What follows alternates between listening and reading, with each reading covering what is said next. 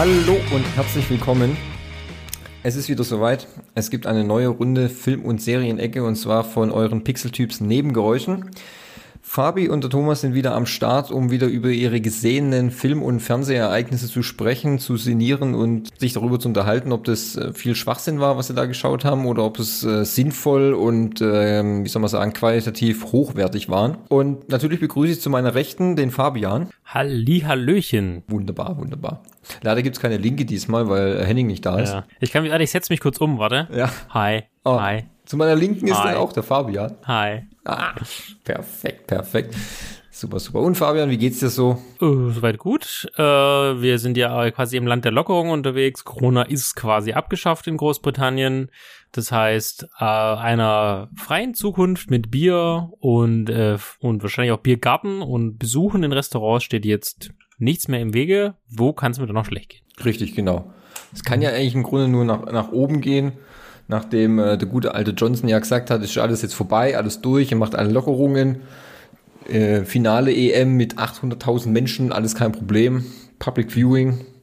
Also ich sehe einer rosigen Zukunft entgegen. Sehe ich genauso. Ich habe meinen Atombunker schon aufgerüstet. ja. Oh, da gab es früher, muss ich gerade mal ein, hast du das mal gesehen? Da gab es auf National Geographic, gab es so eine Serie, die hieß Preptors. Äh, Preppers, meinst Pre du? nee, Preptors. Also diese, Ah, Preptors, okay. Ja, diese Personen, die sich auf den Weltuntergang vorbereiten und ähm, viele aus, also unterschiedlichen Gründen, also einige äh, gar nicht auch so banale Sachen, dass dann irgendwie kommen, ja, da stürzt eine Atombombe ab oder so oder ähm, es kommen Aliens, sondern viele waren dann auch zum Beispiel so, ja, die ähm, Wirtschaftskrise reißt komplett den Finanzmarkt in die Knie und dann gibt's gar kein Wasser mehr und kein Öl. Und wir bezahlen immer nur noch mit Steinen. Oder einer hat genau, äh, was war Sonneneruptionen, die sich dann auf der Erde äh, ausbreiten und quasi alles verbrennt. Da gab es übrigens auch einen ähnlichen Film mit ähm, äh, Vigo Mortensen und äh, nee, es, äh, genau, der heißt, ähm, der war nicht mit Vigo Mortensen, was es war The Road, äh, den ich jetzt gerade im Kopf habe, aber es gibt noch einen, gibt noch einen Film, der heißt Hell, also das deutsche Hell. Ja. Ähm, kennt vielleicht auch und äh, sowas in Da der habe Art. da- hab, ich mir auch schon mal geguckt und dachte mir, hey, ist, um was geht's da? Geht's da um die Hölle oder? Ja. Und Dann, nee, dann ging es nicht um die Hölle. Ja, genau. Und äh, ganz interessant ist diese Preptor-Serie, kam immer auf National Geographic, als den Sender noch auf Sky gab. Und ähm, das, was, was man da so anguckt und was man da so sieht, da gibt es bestimmt auch eine, eine Corona-Folge oder so, hundertprozentig. Du meinst über Viren? Ja, definitiv. Also ich fand die immer ganz interessant, weil die haben dann auch immer so bewertet, wie gut die Leute sich auf den Weltuntergang dann vorbereitet haben, wie viel Nahrungsmittel sie ähm, gehortet haben, wie es mit der Wasserversorgung ist, ob sie einen guten Bunker haben, äh, genug Schlafmöglichkeiten und so weiter und so fort, Selbstverteidigung natürlich. Und das war eigentlich immer relativ interessant, das anzugucken. Also google das mal auf, ähm, auf YouTube, da gibt es bestimmt noch einige Folgen, die man sich da reinziehen kann. Also ich fand das immer ganz Cool. geil. Dann kommen wir zum ersten Film, oder? Oder der ersten Serie, besser ja? gesagt. Ja, dann ähm, äh, gönn dir. Ja. Gönn dir, also dann gönn ich mir mal, also ich habe, das war wieder so eine zufällige Sache. Ich saß mit meiner besseren Mhm. Hälfte auf dem Sofa und dachte mir, hm, was läuft denn so im Fernsehen? Was könnte man denn so gucken?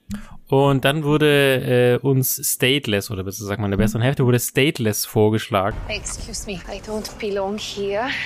No, you don't.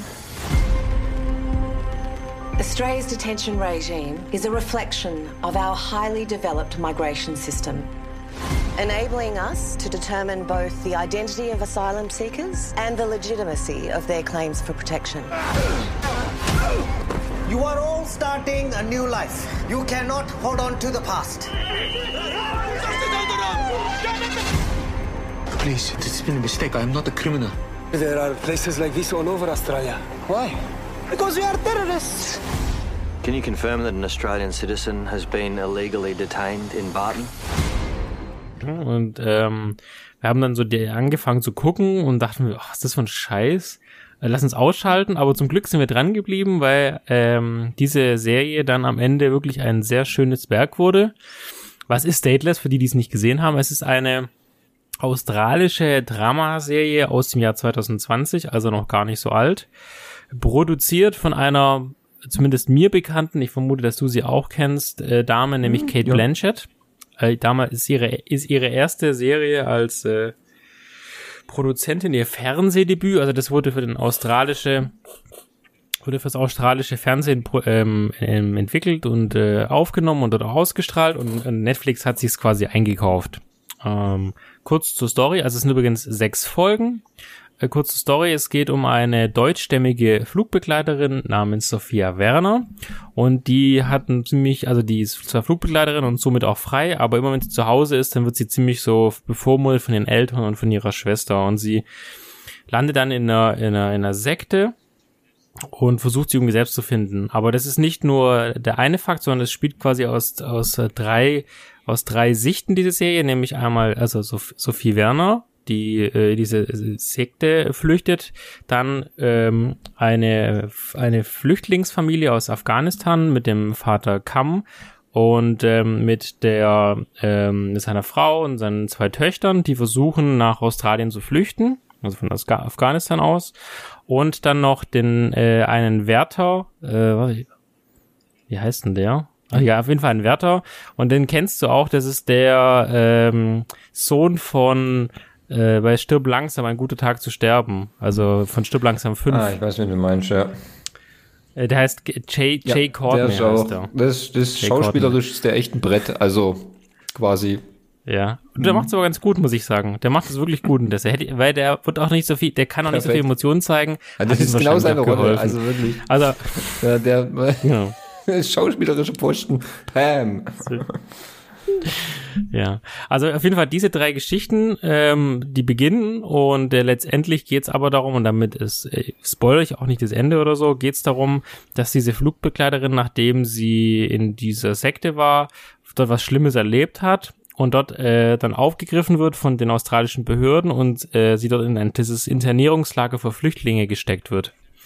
Und sie kann sich aber auch nicht mehr wirklich dran erinnern, sie macht auch keine Aussagen und die glauben halt, sie sei eine Ausländerin und, äh, und dann ist sie halt mitten in der Wüste in diesem Camp. Wie gesagt, äh, Jay äh, ist dann, also der Schauspieler Jay Courtney ist dann dort Wächter, hat aber Probleme mit seiner Frau und äh, sieht halt, wie quasi das Scheiße läuft und hat so ein bisschen Aggressionsprobleme. Und eben dieser Familie, äh, afghanische Familie sieht man erst bei der Flucht und dort wird dann aber auch die Familie in dieses Camp reingespielt. Und es wird immer mit Rückblenden auch erzählt, also quasi wie es war, also bei der Familie, wie sie geflüchtet ist, bei der Sophie, wie das bei der Sekte war, beziehungsweise bei zu Hause und bei dem Jay Courtney eben das ganze Thema mit seiner Frau und so weiter. Und es eskaliert dann immer weiter und letztendlich nach sechs Folgen löst sich so das Ganze auf, mal für eine eher besser, für die andere eher schlechter. Aber es ist echt spannend, weil man will, also wir haben das echt komplett durchgeguckt, mhm. die sechs Folgen. Das haben wir, glaube ich, an einem Samstag oder Sonntag. Also man will einfach echt dranbleiben, weil es echt äh, super spannend erzählt ist. Und auch die Schauspieler, auch Jay Courtney, ähm, äh, gehen wirklich auch in der Rolle auf. Also auch die, die Sophie Werner erzählt, die dann auch in Einzelhaft kommt und so weiter. Und äh, letztendlich hat die Produzentin, nämlich Kate Blanchett, ähm, wirklich darauf Wert gelegt ist zu machen. Es war ein, ein, ein Herzenswunsch, denn es fußt auf einer wahren Begebenheit. Nämlich äh, 2004 wurde eine tatsächlich deutschstämmige Flugbegleiterin Cornelia Rau, für die, die Sie schon mal gehört haben, tatsächlich zehn Monate in Austri australisches äh, Flüchtlingslager eingesperrt. Und ähm, da quasi hat dann, gab es dann danach eine große Diskussion in Australien, äh, wie man wirklich mit Flüchtlingen umgeht. Also die haben, also das sieht man auch in der Serie, dass die ziemlich schlecht behandelt wurden und halt mitten in der Wüste und die saßen da fünf, sechs Jahre in dem Camp. Es gibt der Prozess für die Flüchtlinge ist ziemlich schleppend. Und ähm, das hat sie quasi genommen, Kate Blanchett, und daraus eine Serie gebaut. Und ähm, ganz am Ende von der Serie äh, sieht man auch quasi, dass nach diesen wirklichen Ereignissen das sich auch entsprechend geändert hat. Also dass es dieses äh, Internierungsprogramm wurde dann gestoppt und so weiter und so fort. Aber das kann man dann entsprechend in der Serie miterleben. Also es ist wirklich eine packende Serie. Man äh, ist jetzt nichts für für den so leicht nebenher zu gucken, sondern man muss sich beschäftigen und man sieht wirklich, was Menschen tun, weil sie wirklich in ihrer Heimat gejagt oder weil es einfach keine wirtschaftliche Perspektive gibt, was sie alles tun, um ans Ziel zu kommen. Oder halt eben im für die Sophie Werner, dass die halt so psychisch abgedriftet ist, was, weil man nicht alles tut, um sich vor sich selbst oder seiner eigenen Vergangenheit quasi zu schützen. Also kann ich wirklich nur empfehlen. Acht von zehn Nebengeräuschen ist wie gesagt kein eigen einfaches Thema, ähm, aber wirklich sehenswert. Ist für mich so eine Perle. Ich frage mich, warum das nicht auch größer promotet wurde bei Netflix. Okay, interessant. Hört sich jetzt nicht so schlecht an. Wir, äh, gibt's da eine zweite Staffel oder so, oder ist das einfach so ein, eine Miniserie dann eher? Ist eine Miniserie mit dem abgeschlossenen, also tatsächlich ein abgeschlossenes Projekt. Also nach sechs Folgen ist vorbei und ist auch die Geschichte Ah, okay. quasi auserzählt. Ja gut, du weißt schon, dass Netflix auch relativ, ähm, äh, wie soll man sagen, kreativ ist, um auch abgeschlossene Serien bei gewissem Erfolg auch noch in eine Verlängerung zu schicken. Habe ich im Internet aber noch nichts davon gelesen. Also, Von wann? also Von wann ist vielleicht kommt's Serie? noch. Also, also wie gesagt, 2020, äh, Anfang des Jahres kam das, äh, 1. März 2020 ähm, ist es gelaufen im australischen ABC. Ach so. Und am 8. Juli wurde es 2020 veröffentlicht Ah, äh, okay. auf Netflix. Ah, das heißt, es ist gar nicht direkt von Netflix, sondern es wurde dann nur eingekauft. Ah, okay, okay. Genau. Genau. Ist produziert von, na, von Australien, also von, vom australischen Ja, okay, gut, dann. Lief aber übrigens auf der Berlinale 2020. Hätte man irgendwie auch mitbekommen können. Oh, gut. Ja, aber gut, da ist man, Ja, steckt man auch nicht so tief drin. Ähm, ich habe nur gehört, dass die Filmfestspiele von Cannes jetzt irgendwann, glaube ich, nächste Woche dann sind. Aha, ist auch der Boris Johnson mit dabei, oder? Ähm, ich bin mir nicht sicher, ob sie da so eine Comedy äh, zeigen, aber es könnte vielleicht schon möglich sein, ja. Also das, du weißt schon, die allgemeinen Witzfilme, die gehen natürlich immer. Gibt einen guten Commercial und dann. Geht immer. Ja, Ja. stimmt, hast recht. Also übrigens, die Folge gehen ungefähr zwischen 50 und 55 Minuten. Also kann man, wie gesagt, an einem Samstag oder Sonntag auch mal weggucken. Okay. Ja, somit wäre meine erste Serie vorgestellt. Okay. Ähm, was habe ich gesehen? Ich habe ihn wieder mal ganz aktuell dabei. Habe gleich zu Beginn den äh, Oberkracher, den Amazon am 2. Juli, sprich letzten Freitag, auf die Menschheit losgelassen hat. Und zwar der 200 Millionen Dollar groß angekündigte Tomorrow War mit Chris Pratt in der Hauptrolle. Wir führen einen Krieg. 30 Jahre in der Zukunft. Ist das ein Scherz? Unser Feind ist nicht menschlich. Kämpft an unserer Seite. Du wurdest einberufen. Ich komme wieder. Wie kann das sein? Ich dachte, Lehrer werden zurückgestellt. Und Veteranen auch. Wenn ich nicht gehe, ziehen die dich an meiner Stelle ein. Falls mir etwas passieren sollte, dann wird für dich und Miri gesorgt. Falls dir etwas passieren sollte, Dan? 70 Prozent der Eingezogenen kehren nicht zurück. Ein Mann muss tun, was das Beste für seine Familie ist, nicht für ihn. Das Hemd ausziehen, bitte. Was wird denn das hier? Ist nur ein Test. Oh, ein Sicherheitsgurt. Wird das hier ein Fahrtest? Nein, macht keiner Witze in der Zukunft. Ich glaube, den Trailer habe ich bestimmt 50 Mal gesehen auf Amazon oder so. Wenn's reicht, ich glaube. Und die Plakate sogar. Ja, ich glaube, wenn es reicht. Selbst wenn du jetzt auf Amazon gehst, wirst du zugeschissen mit dem Film. Ähm, die spannendere Frage, die sie jetzt natürlich stellt, ähm, erhält der Film, was der Trailer verspricht, oder ist es einfach nur ähm, schwieriger Schwachsinn, der einem da präsentiert wird? Also ich würde mal sagen, es ist zweiteres. Ähm, ich meine, also es ist so. Zweiteres war schwieriger Schwachsinn, oder? Schwieriger Schwachsinn, ja. Ah, Ähm, okay. Mhm. Bringen wir mal ganz kurz die Prämisse so auf einen ganz kurzen Stand. Also, wir befinden uns im Jahr 2022, gar nicht so weit weg. Aktuell läuft die Fußball-Weltmeisterschaft in Katar und mitten während dem Spiel ähm, taucht eine lila Wolke auf und ähm, Menschen aus der Zukunft betreten das Spielfeld, um äh, live im Fernsehen der Menschheit zu verklickern, dass sie in 30 Jahren einen Krieg gegen eine außerirdische Rasse, genannt die White Spikes, höchstwahrscheinlich jetzt verlieren werden und sie jetzt Menschen aus dieser Zukunft mitnehmen, äh, aus dieser Vergangenheit oder aus dieser Gegenwart, ich weiß gar nicht, aus dieser Zeitlinie einfach mitnehmen wollen in die Zukunft, um gegen die Aliens Krieg zu führen. Okay. Chris Pratt, der den Biochemielehrer Dan spielt, der mit seinem Leben eher gerade so ein bisschen unzufrieden ist, weil er so nicht vorankommt und auch natürlich eine Ex-Militär-Vergangenheit hat. Wie immer halt. Wie ne? immer, ja klar, alles heißer Knochen. Zuerst war man Navy SEAL und jetzt ist man Biolehrer. Kennt man, ganz klar. Wie früher bei mir in der Schule, da waren auch quasi alle Lehrer Ex-Militär und ähm, ja, Navy SEALs. Und ähm, er fühlt sich natürlich dementsprechend berufen, um natürlich auch seiner Familie, seine kleine Tochter und seine Frau, weil in 30 Jahren äh, würde dann der große Krieg ausbrechen. um sich dann, wie soll man sagen, es gibt dann eine große Einberufung, äh, wo man dann ausgewählt wird, um in diesen Zukunftskrieg dann zu ziehen. Das ist so die Grundprämisse. Jetzt will ich mal nicht zu viel spoilern, äh, bestimmt für die Leute, die sich noch reinziehen möchten. Also nur so viel gesagt.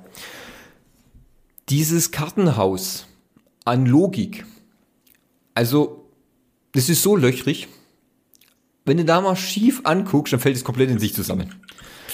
Okay. Ähm, ich habe noch nie, also ich habe es mit Henning dann zusammen angeschaut und ähm, ich meine, äh, Henning verzeiht ja so gewisse gewisse Logiklöcher noch weniger als ich. Aber selbst ich musste bei dem Film dann mehrmals sagen, das kann einfach so nicht funktionieren und warum hat man das so und so gemacht? Und ähm, das macht für mich alles keinen Sinn. Henning hat auch eine ganz tolle Prämisse im Grunde als Kurzzusammenfassung vielleicht für so ein, eine DVD-Rückseite ähm, des Films, falls der irgendwann mal so ähm, rauskommt. Oder vielleicht auch, wenn er dann, äh, wenn du so in dein, dein, deiner Streaming-History in ein, zwei Jahren dann vielleicht mal so durchklickst und siehst dann, ah, guck mal, ein Film von 2021, Tomorrow War, mhm, gucke ich an und Kurzprämisse, eigentlich so, Menschen aus der Zukunft verheizen Leute aus der Vergangenheit. Ganz einfach. Mhm, okay. Weil ähm, im Grunde macht die ganze Prämisse schon null Sinn, dass sie quasi Leute einfach aus der Vergangenheit mitnehmen in die Zukunft, um dann diesen Krieg, den sie sowieso schon verlieren, ähm, dann einfach zu verheizen. Also ich muss mal so ein paar, paar Szenen muss ich jetzt einfach mal äh, äh, droppen und vielleicht leicht ein bisschen spoilern, weil ich kann einfach nicht äh, so über diesen Film hinweggehen. Ähm, man muss sich das vorstellen, da werden Leute rekrutiert. Die haben absolut keine Ahnung von Kriegsführung. Wirklich. Dass hier äh, Chris Pratt eine Militärvergangenheit hat, das ist noch sein, seine, ähm, wie soll man sagen, sein Glück. Aber in Vorteil. der Reihe in der, in der, die ganzen Massen stehen, da stehen Hausfrauen, Bäcker, Mechaniker, die kennen eine Waffe nur von Call of Duty, ähm, kriegen auch keine null Grundausbildung, also wirklich, das sagen sie auch direkt so im Film, das ist hier keine Militärgrundausbildung, sondern die kriegen einfach eine Waffe in die Hand gesteckt und werden dann in die Zukunft geschickt, um gegen die Viecher Krieg zu führen, wo ich mir denke, das ist ja eine richtig intelligente Idee, völlig ahnungslose Menschen einfach in den Krieg zu schicken und zu sagen, oh, mit euch gewinnen wir den Scheiß. Nein, die sind einfach nur Gruppe A fürs Kanonenfutter, wirklich. Das, das, macht, also wirklich, und die Szenen in dem Film, die machen überhaupt gar keinen Sinn.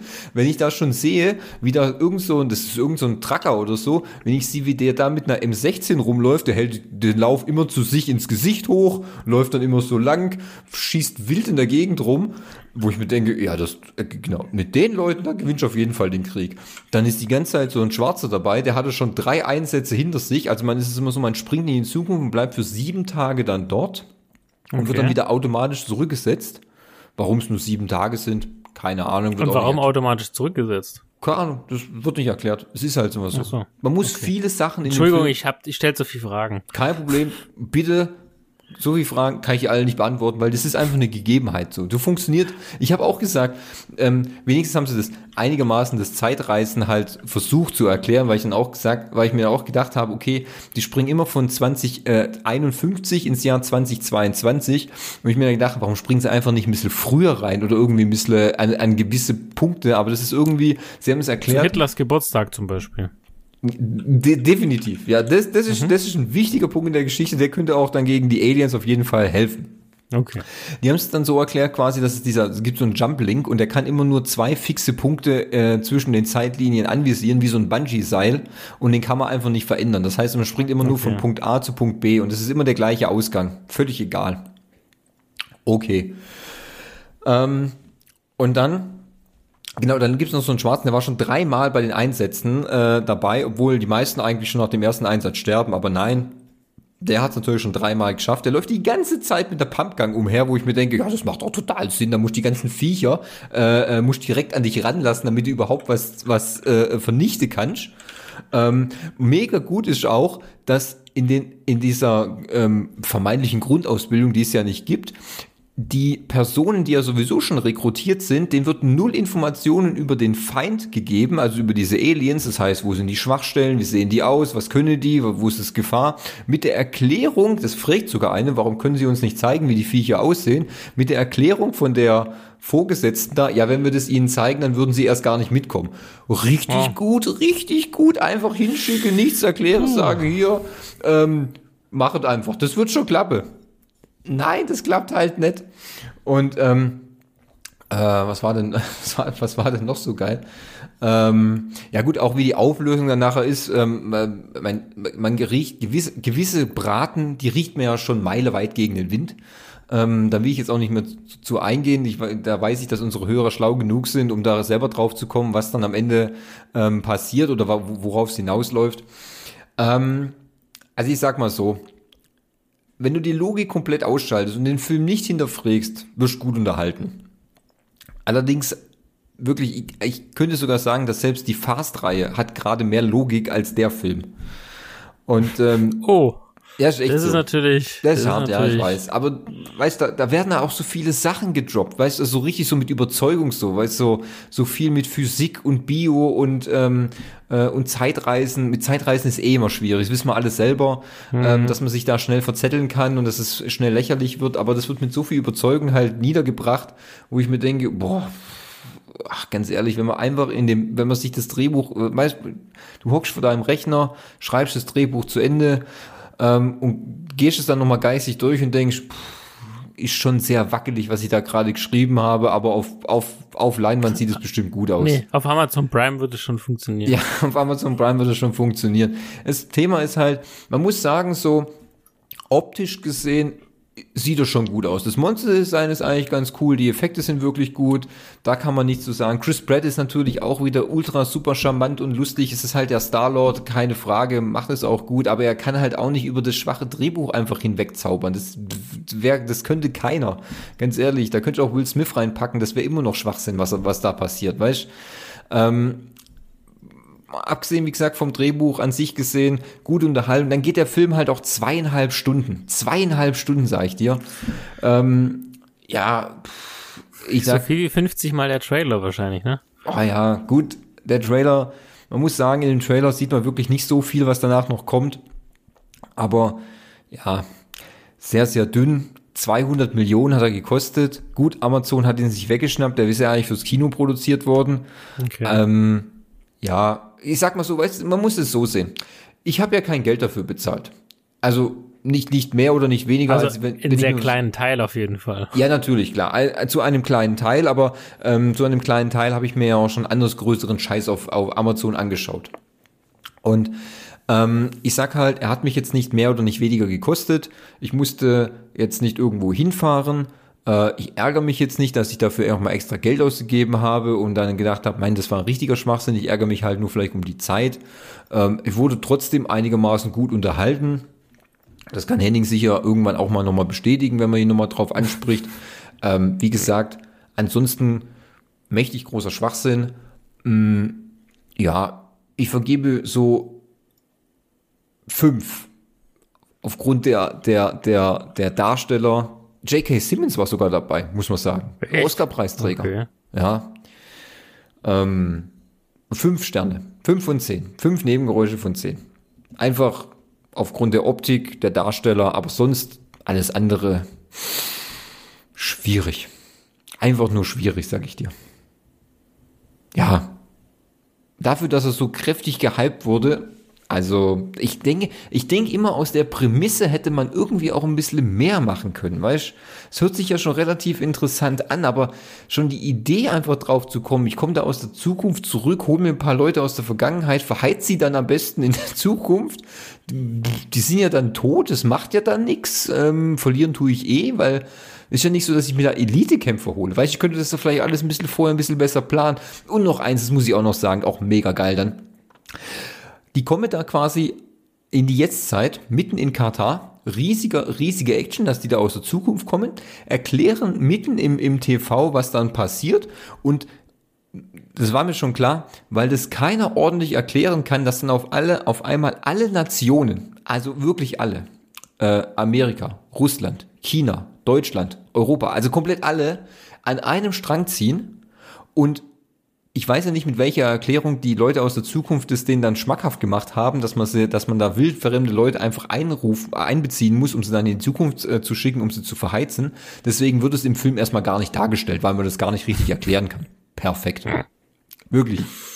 Gran grandios, dass man an, über sein eigenes Logikloch einfach gestolpert ist und gesagt hat, du, den Paten spare ich mir einfach aus, das kann ich sowieso nicht gut erklären, der Rest ist eh schon großer Schwachsinn. Das setzt sich eh nicht durch. Es setzt sich eh, brutal, wirklich grandios. Aber mit einer Überzeugung, hm, finde ich gut. Du musst einfach, du musst es überzeugend rüberbringen und schon schmecken es die Leute. Das ist so. Ja, das war so, wirklich. Okay, also ich gucke es mir dann als gut nicht an. Ich weiß nicht. Also mit zwei, drei Bier feierst du den bestimmt hart ab. Okay. Ja, bist du sicher? Wenn Nee, nee, schon so aber- kritisch ist. Und der ist ja quasi immer stoned. Natürlich, komplett, ich kenn's gar nicht anders, gell? Nee, also, wie gesagt, wenn man nichts zu, wenn man nichts anderes mal hat oder so, das Einzige, was mich wirklich abschrecken würde, oder die Länge, das ist halt, der geht halt echt scheiß lang, zweieinhalb Stunden ist halt, das musst du, du musst dir halt dann irgendwie geben und du musst halt, ja, es wird halt von der Logik irgendwie nicht besser und ich habe Henning war schon nach, nach, nach, nach 40 Minuten angesäuert und ich hab gesagt, das wird besser, glaub mir, der hat 200 Mille gekostet. Da muss noch was kommen. Ja, schwierig, sag ich mal. Also das Tomorrow War. Fünf von zehn Nebengeräuschen. Richtig geiler Schwachsinn. Muss man sich nicht geben. Kann man Fans machen. greifen zu, sonst niemand. Ja, genau. Ich kenne nur die, die Fans, muss ich, muss ich halt mal sehen. Aber sonst ja. Coolio. Ja, Coolio. dann, äh, dann greife ich jetzt mal so, also ich glaube, alle haben, wahrscheinlich haben, alle haben die Serie schon gesehen, nur ich nicht. Ich habe ja Sky Ticket wegen äh, Wonder Woman 1984 und wegen Justice League, äh, wie heißt der? Zack Schneider Cut, heißt das Ja. so? Ja, ja, der ähm, Justice League Zack Snyder Cut, ja. Ja, und da dachte ich mir, da guckst du jetzt mal, was hat sonst noch so exklusiv auf äh, Sky Ticket. Wir waren keine Werbung, aber ich habe es trotzdem äh, so gibt. Und da habe ich gesehen True Detective. Und da habe ich gehört, oh, da, damals, da rumorte es, dass, dass das äh, gar nicht so schlecht ist. Also habe ich mich äh, auch auf Thomas äh, zu tun hingesetzt und habe mir die erste Staffel angeguckt. Und für, über diese werde ich jetzt berichten. You wonder ever you're a bad man? World needs bad men. We keep the other bad men from the door.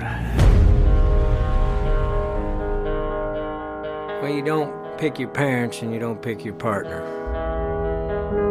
A smart guy who's steady is hard to find.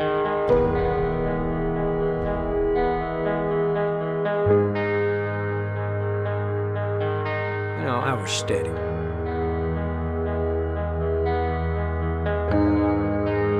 Russ too smart.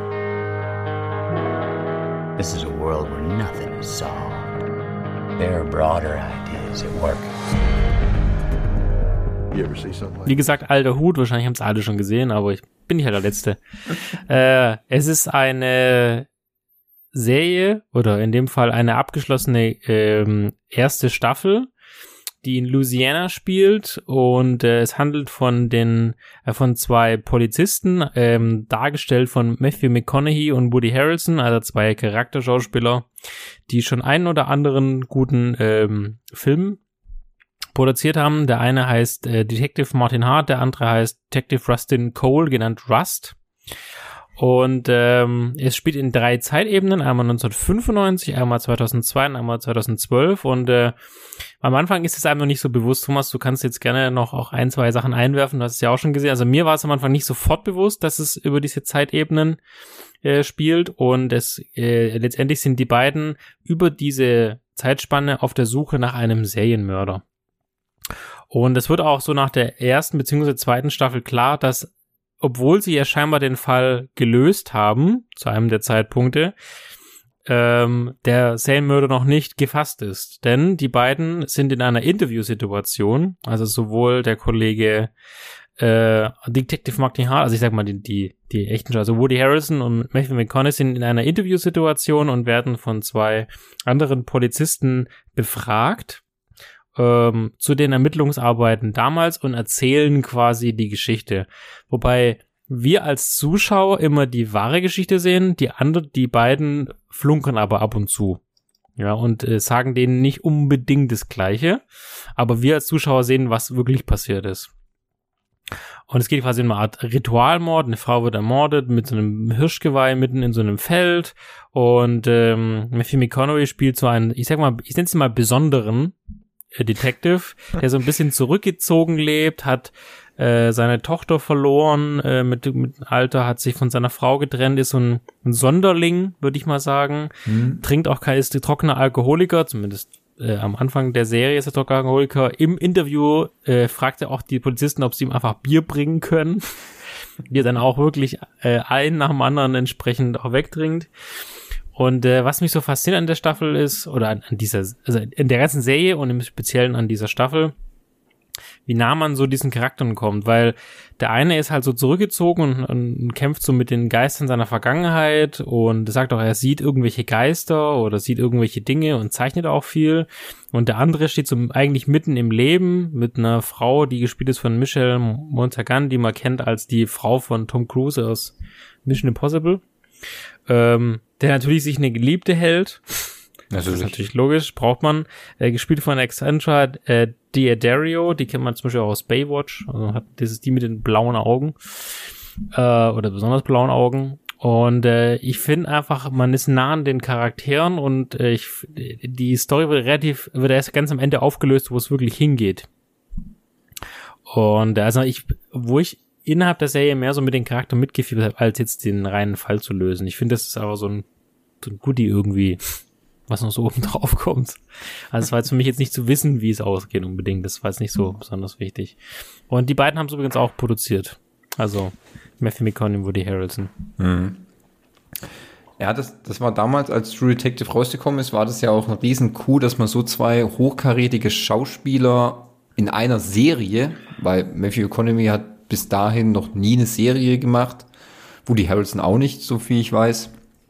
Und ich fand immer auch so, da hat man auch nochmal gesehen, dass ich finde immer so, ähm, dieser Wandel, den damals Matthew McConaughey durch, ähm, durchgezogen hat von diesem, er hat ja früher immer so diese Liebeskomödien so gedreht, weißt du, Ja. so. Und Schatz zum Verlieben, zum Ausziehen verführt. Ja, genau. Ja, wie werde ich ihn los in zehn Tagen? Ja, das war. Wedding Planner, verliebt, verlobt, verplant. War der, wie werde ich ihn los in zehn Tagen? War der auch mit Matthew McConaughey oder war ja, der klar. mit? Nee, nee, es war mit ihm. Mit ihm, ich hab's gerade vor mir. Und Okay. Kate Hudson. Ach stimmt, das war Das, der, ja. das ist der Lieblingsfilm meiner besseren Hälfte, den habe ich schon mehr als einmal gesehen. mein Beileid. Und okay. ähm, dann muss man halt sagen, und dann hat er irgendwann diesen Wandel gemacht auf den Charakterdarsteller und Matthew McConaughey ist halt ein wahnsinniger Schauspieler. Und das finde ich, das zeigt er auch wieder in der True Detective Serie, gerade so, wenn man in der in der zukünftigen Version quasi dann Rusty sieht, ähm, was aus ihm geworden ist oder wie er sich jetzt so verhält. Ich finde, das ist ganz großes schauspielerisches Talent, äh, Talent. Und das hat ja, True Detective hat ja bis jetzt aktuell drei Staffeln gekriegt. Und ähm, das Thema ist, ich meine, du hast es, jetzt, du bist jetzt bei Staffel 2 und äh, ich habe ja Staffel 1 habe ich hart abgefeiert, das war wirklich brutal gut. Dann kam Staffel 2 und Staffel 2 ähm, war halt auch natürlich groß angekündigt, weil das auf so einem ähnlichen Level sollte das natürlich weitergehen, auch wieder mit hochkarätigen Schauspielern. Und ähm, leider fand ich, hat Staffel 2, ich meine, du, ich weiß nicht, wie viele Folgen du jetzt in der, in der zweiten Staffel schon Zwei, geguckt zwei hast. Folgen habe ich schon gesehen. Zwei Folgen, okay, ja. Ich, also ich persönlich muss sagen, ohne dir jetzt irgendwie was zu ähm, spoilern oder zu verderben, ich fand, Staffel 2 hatte bei mir eher so einen Dämpfer hinterlassen. So ein bisschen, wo ich sage, hm, das hat nicht dieses riesen Klassenniveau äh, bekommen gehabt wie Staffel 1. Das war, da war ich nicht allein mit der Meinung, da haben, das haben noch viele andere so gesehen und deswegen hat es auch länger gedauert, bis dann Staffel 3 rausgekommen ist. Okay. Und ich muss auch gestehen, ich habe Staffel 3 noch nicht angeguckt. Habe ich mal eine Folge okay. gesehen und ähm, habe noch nicht weitergeschaut. Und ich glaube auch aktuell nicht, dass es noch eine weitere Staffel geben wird. Es gab damals direkt, direkt nach, äh, nach Staffel 1 wurden dann, wurden riesige Namen äh, äh, gedroppt, wer jetzt in der nächsten True Detective Staffel ist, welche Hochkaräter kann man da, da, da wurden Namen wie Brad Pitt äh, ähm, rumgereicht oder Tom Cruise oder nochmal was mit John Travolta und so. Also da ging schon, ging schon heiß äh, zur Sache, muss man sagen. Am Ende wurden es dann äh, Vince Vaughn, Taylor Keach und äh, Colin Farrell. Ähm, und äh, wer war noch? Ähm, Rachel McAdams. Rachel McAdams, ja. Ja, ja. Wobei die ich echt cool, also bis was ich gesehen habe, ich, ich mag die Schauspielerin sowieso, dass sie so badass ist. Alles gut, das war dann auch, das war dann auch gar nicht schlecht, aber gut, jetzt guck dir mal die zweite Staffel an, so im Laufe, was du davon hältst. Ich muss gestehen, die zweite Staffel hat bei mir nicht so einen Impact hinterlassen wie die erste. Die erste ist wirklich einfach pures Gold. Liegt halt an den zwei Schauspielern, liegt an der Geschichte. Ähm, und ähm, ja, also True Detective wirklich erste Staffel also, grandioses Kino, zweite also Staffel find, ja. okay, bei dritte Staffel kann nichts zu sagen. Wie gesagt, da habe ich auch da hat man auch dann den Reiz verloren, ist dann auch, hat auch eher dann länger gedauert, bis die dritte Staffel dann rausgekommen ist. Die dritte Staffel ist ähm, mit, oh, der hat so einen brutal schweren Namen, der spielt übrigens dann Blade im MCU. Ähm, ich weiß, ich, ich habe den Namen vor mir, aber ich weiß nicht, ob ich nicht aus Maher Shala Ali. Ja. Maher, wenn man, ihn, wenn man ihn sieht, dann erkennt man ihn. Ja, wie gesagt, er spielt, er wird jetzt bald, er wird den neuen Blade darstellen im MCU.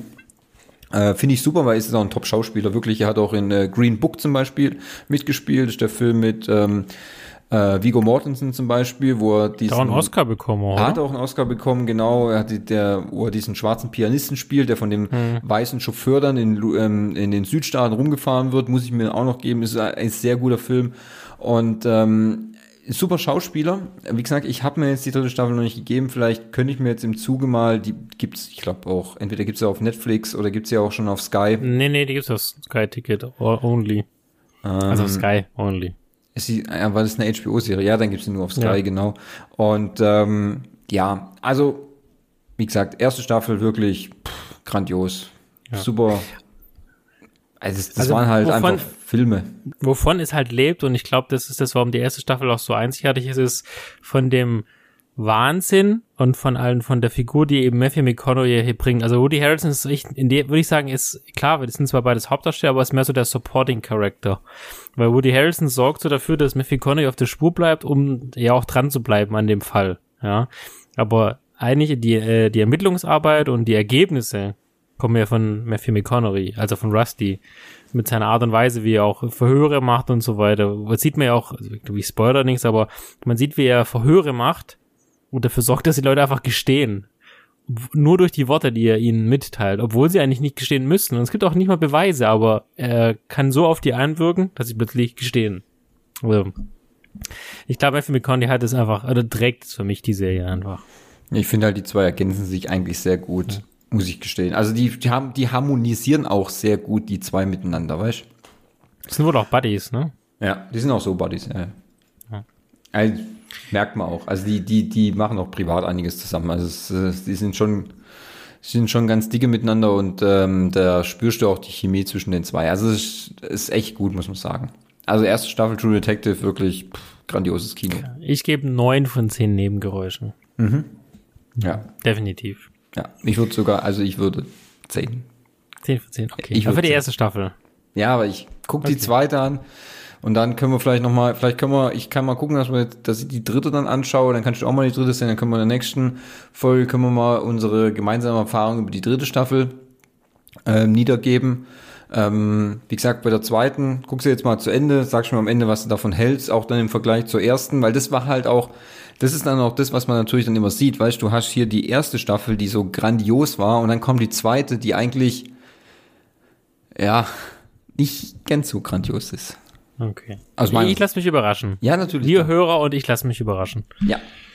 Wunderbar. Alles klar. Dann, was hast du noch auf deinem Tablettchen vorbereitet? ja, ich habe da noch was auch wieder relativ aktuell. Auch von letztem Freitag. Und zwar beginnt gerade auf äh, Netflix eine kleine Horror-Trilogie und zwar die sogenannte Fear Street. Es gab eine Zeit, als in Shady Side alles gut war. Shady Zeit, Shady Zeit! Und jetzt ist alles weg. Oh man, I turn the one around with the skeleton hand, yeah.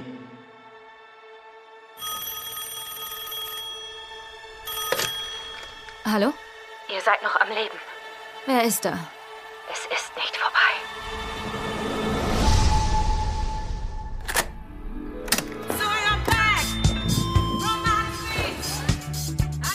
Heute Nacht heißt es Sunnyvale gegen Shadyside. Das heißt Rot gegen Blau. Ihr seid die Guten, das sind die Bösen. Wir werden sie massakern im Farbenkrieg!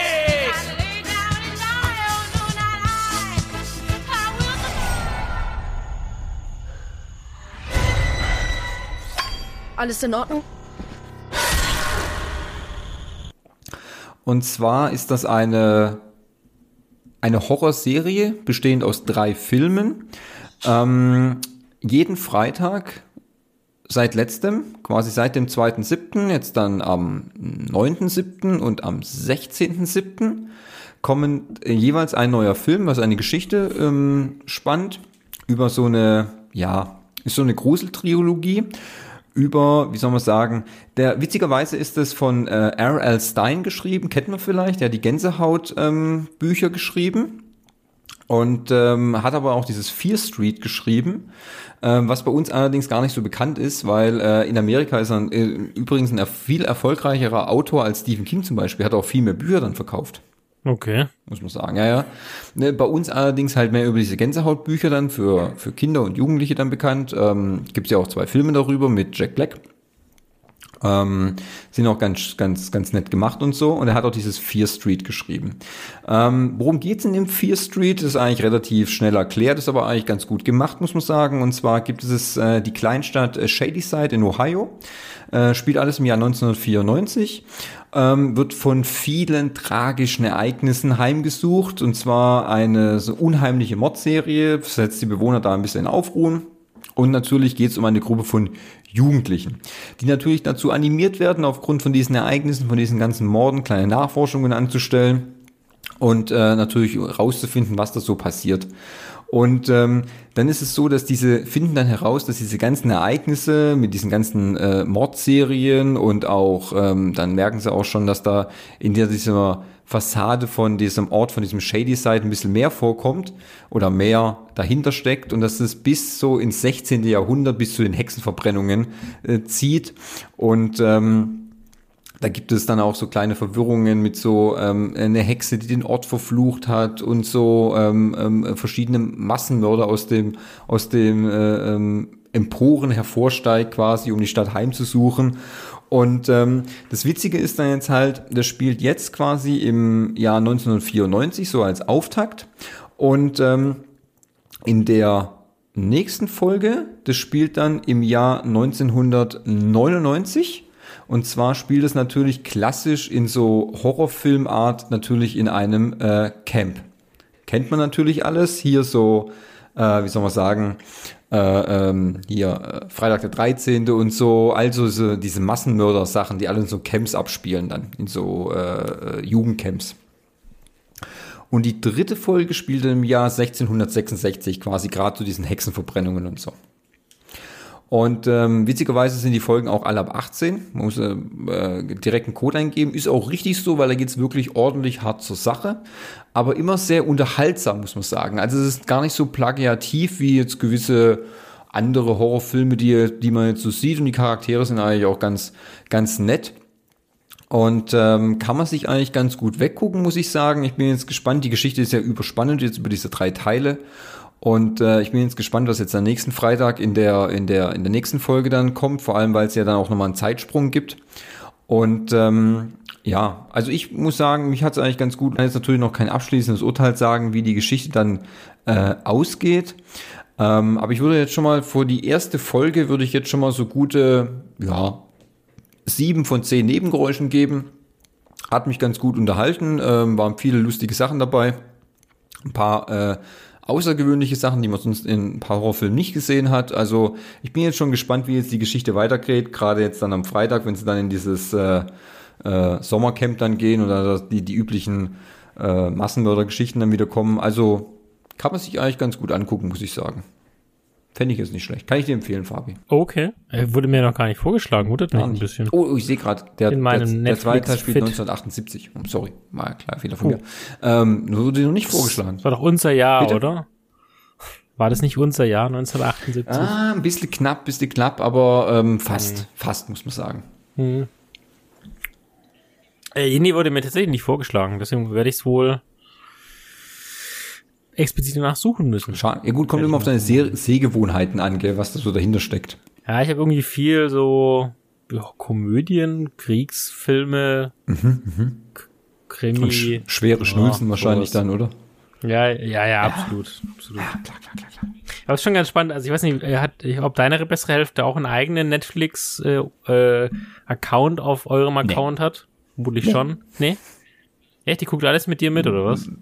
Also, guck das, was ich gucke und ansonsten äh, okay. guckt sie nix. Okay, äh, weil, also, meine bessere Hälfte Mhm. hat es ja. Wenn, wenn man in ihren Feed dann reingeht, ist halt eine ganz andere Welt. ja? Klar, sie guckt halt eher damenbetonte Serien, also äh, eher sowas wie Pose zum Beispiel, weiß nicht, ob du das kennst. Pose? Äh, geht es sehr um äh, diese LB, was darf ich nichts Falsches sagen, über diese, also quasi Schwulen, Lesben, Transsexuelle, Ah, das ist eine ja, ganz ja. große Serie in Amerika.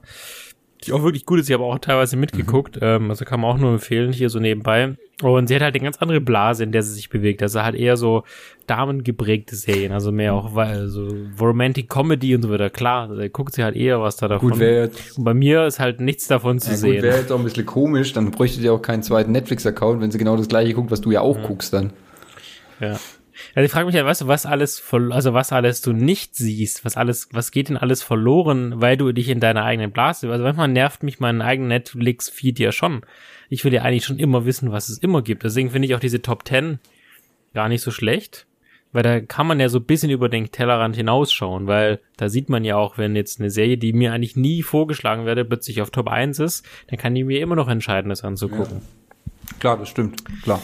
Also hat Vor- und Nachteile. Deswegen versuche ich immer wieder auch Sachen zu gucken, wenn ich jetzt so wie du jetzt von dir jetzt höre, dass es sowas gibt, das bewusst mit einzuspielen, um den Algorithmus mal ein bisschen so den Stinkefinger zu zeigen, hey, äh, ich will nicht immer nur die gleichen fünf Sachen sehen. Ja, gut, klar. Ja, sicher. Mein, gut, ich, ich gucke dann immer so durch. Ich gucke ja auch sonst immer so dann auf, ähm, äh, auf filmstarts.de oder so, was gibt's da für neue Sachen oder ähm, was ist gerade so neu rausgekommen und ja, mein, da- da findet man immer wieder neue Sachen, aber du hast natürlich schon recht, es ist oft so, dass man immer so das Gleiche natürlich in seinem normalen, ähm, in seiner normalen Blase, wie du schon genannt hast, ja dann nur, nur bekommt quasi. Okay, dann würde ich jetzt noch was einwerfen. Meine, diesmal wieder ein Klassiker. Er ist älter als 25 Jahre. Also ein Film aus dem Jahr 1988 von Ellen Parker. Der vielen Älteren wohl bekannt ist als Regisseur. Ich kannte ihn nicht. Ähm, ein Film, der heißt Mississippi Burning, die Wurzel des Hasses. Sick and tired of going to the funerals of black men who have been murdered by white men. They are powerless against us if every single Anglo Saxon Christian one of us stands together. The rest of America don't see it that way, Mr. Mayor. Rest of America don't mean a damn thing. You in Mississippi now.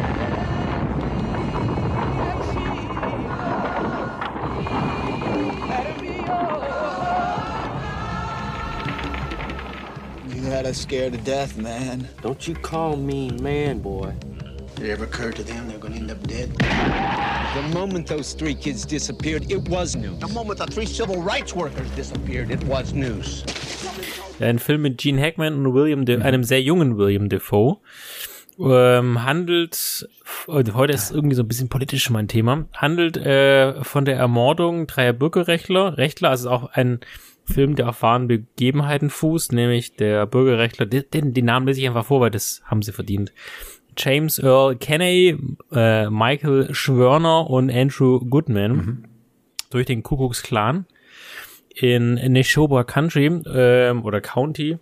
Und ähm, der Film erzählt quasi, dass diese drei Bürgerrechtler verschwinden. Mississippi war damals halt sehr stark noch geprägt aus der Zeit äh, des Sezessionskrieges, das heißt äh, natürlich Baumwoll pflücken. Die ähm, schwarze Bevölkerung hatte überhaupt keine Rechte. Die weißen Kuckucksklan Dudes haben sich entsprechend aufgeführt wie damals noch 18, 1700, 1600.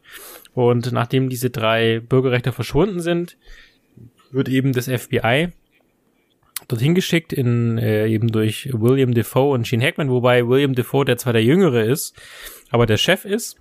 Und ähm, die, die, der, der Sheriff sagt aber, ach, die sind ganz woanders, die, die sind bestimmt schon in Kanada und lachen sich äh, über einem Bierchen darüber, dass sie hier all, dass sie sie überhaupt suchen.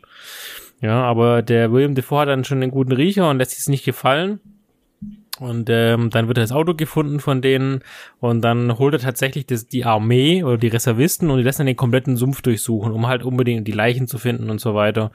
Und der Film steigert sich dann immer weiter, weil die KK, also die Kuckucksklan, er will versucht dann auch Angriffe aufs FBI zu machen, terrorisiert die schwarze Bevölkerung, dass sie nicht aussagen.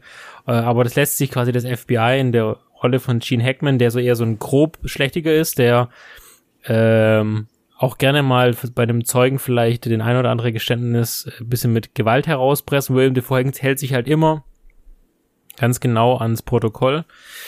Und irgendein, irgendein einem gewissen Punkt wissen sie eigentlich, worum es geht oder, oder wer die Täter sind. Und dann kommt quasi Gene Hackman und rettet das Ganze. Also wie gesagt, es fußt auf wahren Begebenheiten. Ähm, auch die, das Spannende ist, glaube ich, die Namen von den Tätern sind dieselben wie auch im Film. Ähm, und äh, ja, also es ist ein toll, super spannender Film. Ich würde jetzt auch nicht zu viel spoilern, geht knapp zwei Stunden und ähm, man sieht aber halt auch wirklich sehr gut dieses Thema, was an Amerika wirklich, also jetzt, der Film ist, oder das ist 1964 damals passiert und das Thema mit George Floyd war jetzt wann, letztes Jahr oder vorletztes Jahr? Also, wir sind 50 Jahre weiter, aber eigentlich sind wir noch keine 50 Jahre weiter. Ja. Und das zeigt eigentlich der Film ganz gut und ist trotzdem ein spannender Kriminalfilm, wie sie halt den Tätern auf die Spur kommen und endlich auch den, das dann anhängen und auch die Person letztendlich auch verurteilen. Also, absolute Sehempfehlung. Es ist ein Klassiker. Neun von zehn Nebengeräuschen. Äh, für jeden, der sich da ein bisschen so mit reinarbeiten will. Äh, tolle Schauspieler, gut dargestellt. Und man spürt regelrecht die Hitze des Mississippi und die, die Schwüle, die aus dem Sumpf heraus äh, steigt. Ja, also, der ist ja auch, ich weiß gar nicht, Film. gut, da spielen ja auch wirklich hochkarätige Schauspieler mit, ja. also das ist ja schon ähm, äh, äh, wirklich Willem Dafoe ist ja eh ein, ein, ein super Schauspieler, deswegen muss man schon sagen, das ist, das ist schon ganz gut. Ja. Was ich übrigens, als Side-Fact, ich habe da noch mal ein bisschen nachgelesen, es war ja wohl so, diese drei Bürgerrechtler sind ja verschwunden und eigentlich interessiert es ja keine Sau auf gut Deutsch, also damals im damaligen Amerika. Aber ja. der damalige regierende Präsident, der Herr Johnson, kennst du ja, Lyndon B. Johnson, Nachfolger von John F. Kennedy, hat dann gesagt, nee, nee, nee, äh, das will ich jetzt geklärt haben. Und äh, Ed, äh, Edgar Hoover, der damals noch FBI-Direktor war, hat aber gesagt, ah, das sind doch alles Kommunisten, diese Bürgerrechtler, das will ich nicht. Hat wohl der Kollege Lyndon B. Johnson wirklich mit äh, mit Kündigung der kompletten Führungsriege des FBIs ge gedroht. Und erst dann ging es quasi los, dass die Ermittlungen gelaufen sind. Und auch diese, dieses Budget, oder was man auch sieht im Film, dass die, die kaufen ja dann irgendwann das halbe Dorf, um die ganzen FBI-Agenten umzu, unterzubringen, weil die Leute die nicht da haben wollen. Und äh, auch die Einbeziehung des Militärs, das alles hat auch so passiert, weil halt von ganz oben vom Präsidenten heraus diese ah, okay. Klärung des Falles quasi vorangetrieben wurde. Also Gut, da hast du noch ein bisschen Hintergrundinformationen quasi dann nochmal rausgesammelt. ja, schon nicht schlecht. Ich ja, also, spannend. Also an sich gesehen ist es echt ein guter Film, also kann man eigentlich immer wieder ganz gut gucken. Ist natürlich immer ein schwieriges Thema, äh, muss man auch sagen. Aber ähm, ja, an sich gesehen, ich weiß gar nicht, ob der damals für einen Oscar nominiert war. Ja. Er war er schon. Hat, er hat auch, glaube ich, bestes ja, Kamerabild oder so gewonnen. Oder bester Ton oder sowas. Oh, Gene Hackman ist auch äh, nominiert geworden als bester Hauptdarsteller sogar. Und die, die beste Nebendarstellerin auch. Also, die habe ich jetzt nicht erwähnt, aber einer der Polizisten, übrigens ist auch eine sehr bekannte Schauspielerin, Frances, äh, McDormand, ja. die, die jetzt ja gerade den Oscar gewonnen hat. Ja. Für Nomad, äh, die hat doch Nomadland. Den, ah, die hat doch jetzt in diesen Nomadland heißt er. Ja, und, genau. und äh, Three Billboards Outside. Da hat sie auch mitgespielt. Und Fargo hat sie auch mitgespielt. Ja, 2017 genau. gab es auch einen Oscar. Ja. Genau, die spielt halt quasi von einem der Polizisten die Frau und letztendlich sie hat auch einen Schlüssel, äh, um das Ganze aufzuklären. Mhm. Also, wie du gesagt hast, hochkarätig besetzt. Mhm. Ja, muss man sagen, muss man sagen. Schön, nice, nice. Ähm, dann tue ich das Niveau mal wieder ein bisschen runterfahren, äh, von diesen kritischen, hochkritischen Themen auf wieder etwas äh, leichteres, muss man sagen. Und zwar habe ich mir auch auf Amazon Prime den Film ähm, Boss Level angeschaut. Hey Jake, gib mir eine große Flasche bei Joe bitte. Weißt du was, Jake? Gib mir zwei große Flaschen. Gott, wie kann man nur so trinken? Früher habe ich mich beschwert, dass sich jeder Tag gleich anfühlt. Und jetzt ist jeder Tag gleich. Bis heute bin ich 144 Mal gestorben. Sie kriegen mich immer. Nichts hat jemals wieder einen Sinn. Nicht, wenn man alles verloren hat, was man je geliebt hat. Winter. Der Mann, der mich 150 Mal töten ließ. Die Macht, die Geschichte neu zu schreiben gehört. Mir. Aufgepasst. Ich weiß exakt, was passieren wird. Hilfe, Autoklau! Eines ändert sich nie. Was geht, mein Hübscher? Eine Bande von Arschlöchern, die ich nicht kenne, bringt mich um. Aus Gründen, die mir verborgen bleiben.